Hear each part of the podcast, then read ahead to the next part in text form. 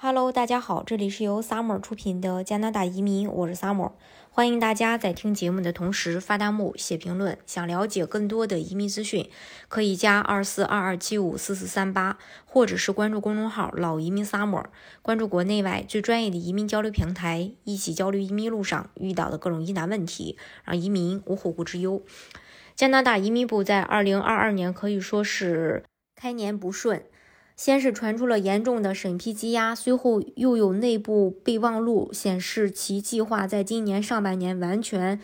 停呃停止这个邀请快速通道候选人，引来了全网加拿大移民申请人的不满。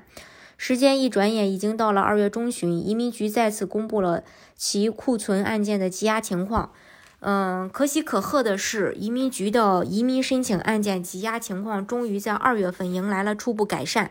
加拿大移民申请人们再次看到了希望的曙光。截止到二月一日，移民局目前的整体库存积压依旧为一百八十万份，其中包括了来自公民、永久居民、国际学生、临时工人和访客的申请。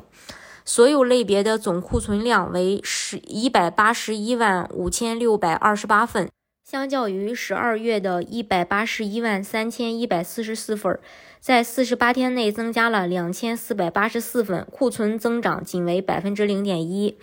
虽然说总库存量看起来并没有减少，但永久居民申请的积压情况却在二月迎来了巨大的改善。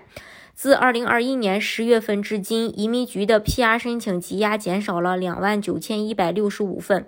其中，经济类移民申请案件的改善最为明显，减少了两万五千零一十四份。其次是家庭全团聚类申请，减少了九千两百二十一份。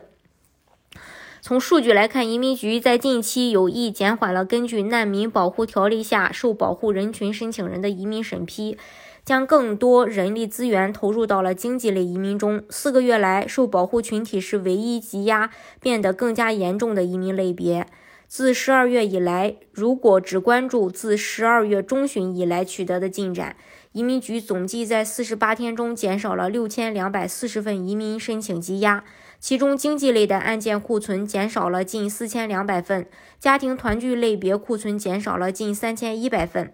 值得注意的是，除了移民案件库存减少这个好消息，移民部本次还释放了一个重要的信号。移民局开始以更高的审批速度处理联邦境外技术移民。目前，移民局移民局透露，平均每周会处理八百份联邦技术移民类别的申请，对比二零二一年的平均每周一百五十份，审批速度大幅提升了百分之五百三十三。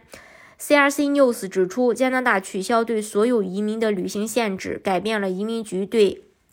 联邦技术移民类别的审批计划。根据最新的数据显示，联邦技术移民库存在过去两个月中间减少了近四千八百份。根据数据显示，加拿大经验类申请案件的积压情况也出现明显改善。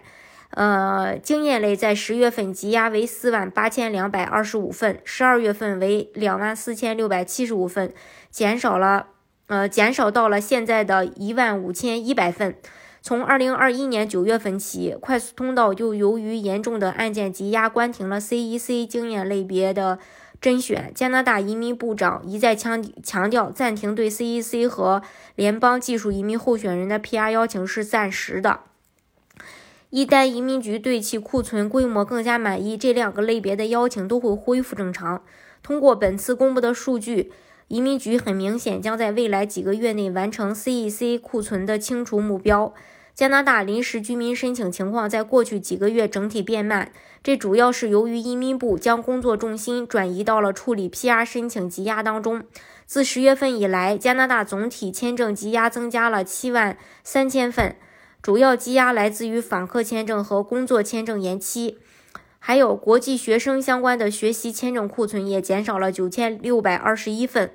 联邦快速通道停邀影响了人们在移民项目上的选择。目前，各类移民项目成为了技术移民申请人们的首选移民项目。根据库存的情况，省提名案件库存在过去两个月增加了一千九百三十六份，保姆移民申请增加了三千五百四十六份，联邦自雇及商业移民申请增加了三百九十七份。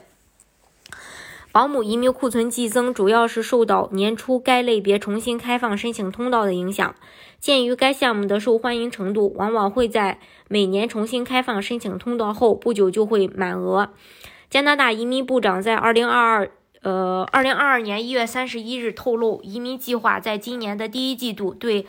呃，十四万七千份永久居民申请作出最终决定，是二零二一年同期的两倍。他还表示，加拿大政府已经在今年年初拨款八千五百万加币，移民局将用这笔资金帮助各类移民签证的服务标准时间恢复，呃，恢复至正常水平。